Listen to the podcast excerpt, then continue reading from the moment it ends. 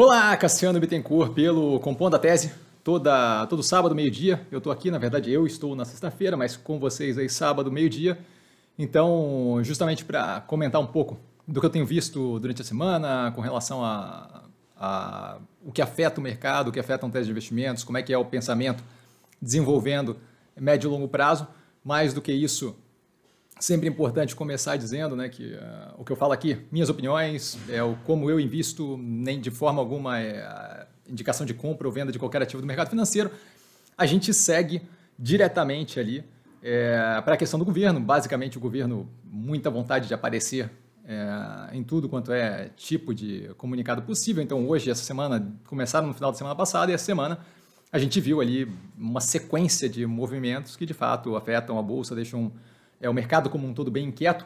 A gente viu, eu coloquei ali uma ou duas notícias aqui embaixo, né, do Funchal, falando que vai ter uma contraparte, caso seja pago o auxílio emergencial, der um movimento ali na direção né, é, do representante do Tesouro Nacional é, numa direção de algum nível de austeridade fiscal, não é uma prova de nada, mas acho que dá justamente esse ar de parte do, do governo falando uma coisa, outra parte tentando consertar e as coisas deixando o mercado completamente tenso. Hoje a gente viu mais uma derretida do mercado financeiro, em parte também, como aqui embaixo explicado, né, pela aparentemente o Brandão é, deixou o cargo aberto ali do, como CEO do Banco do Brasil. Então a gente deve ver isso é, indo à frente ali com é, uma, uma incerteza e uma insegurança com relação a esse movimento de qual vai ser o novo presidente, eu não vejo como propriamente grande preocupante, assim, a gente tem aí duas, duas numa sequência aí, basicamente 15% de queda, não acho que é justificável, tá? De qualquer forma, vimos aí a teleconferência do, do da Petrobras com o ex-presidente ex-presidente, ainda não ex-presidente, mas o Castelo Branco, é, usando uma camisetinha falando Mind the Gap. Então, assim, esse é o nível que estamos com a política atual, tá? É, passando para frente, é, com, com, outros assuntos, a gente vê a Minerva é, com uma distribuição de dividendos que coloca ela como uma das maiores do ano de 2020, quando a gente fala de dividend yield. Tá? Então, dividend yield nada mais é do que o quanto eu pago de dividendo versus o quanto eu custo, quanto, qual é o custo daquele ativo, né? então o preço da ação. É bem positivo, a análise está no canal. É, a Ultrapar mantendo a negociação com a Petrobras para compra de refinaria, mesmo com esse movimento do governo, colocando um pouco mais o bedelho ali e acabando afetando a, a segurança com relação a vários fatores, especialmente vinculado à refinaria, privatização, petróleo, é, a própria Petrobras, Banco do Brasil, Eletrobras e por aí vai. Ainda assim, ela mantendo ali um nível de negociação com relação à ASF, a African Swine Fever, a febre suína africana, a gente vê novos surtos da doença sendo causados é, na China.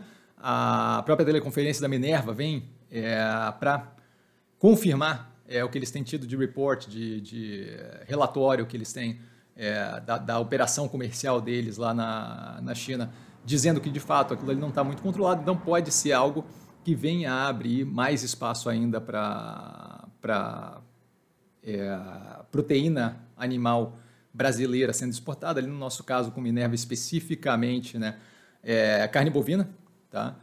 Eu estava assistindo é, Last Week Tonight com John Oliver durante o, a semana.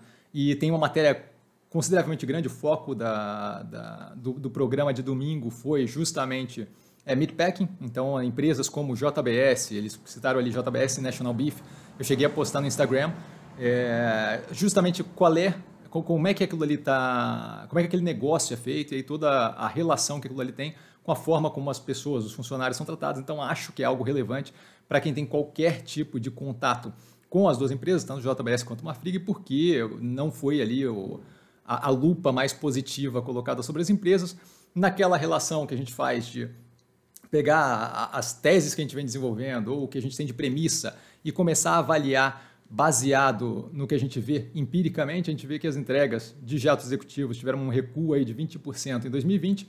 Tá? Não é grave, mas começa a dar uma cara ali, uma, uma...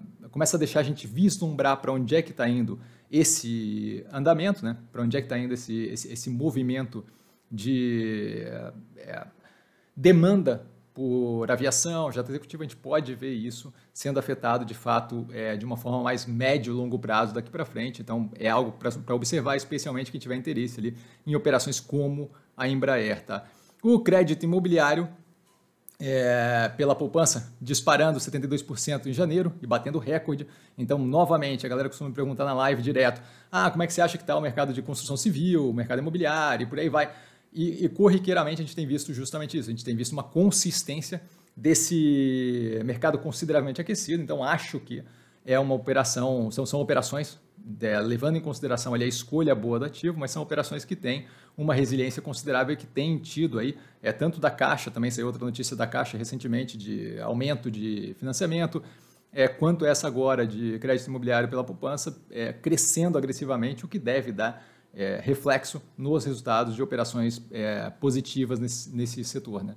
Como último ponto aqui, só mais uma notícia que acaba sendo positiva, ainda não muito confirmada, ainda sem o estudo liberado 100%, mas a Regeneron é, viu ali a eficácia classe, é, clara desculpa, no teste do coquetel contra o Covid. Então é possível que a gente esteja indo numa direção de, eventualmente, no momento não muito longínquo, ter aí um tratamento tá, para a Covid, é, de forma a, a, ter uma redução no número de mortes e deixar de ser uma, uma, uma doença agressiva como está nesse momento, possivelmente tendo aí uma, um, um efeito menor sobre economia, sobre é, finanças, bolsa, vida das pessoas em geral, tá?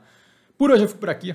Vale lembrar que quem aprende a pensar bolsa opera com mero detalhe. Um grande abraço para todo mundo e a gente vai tocando justamente durante a semana com as análises, vários resultados sendo liberados.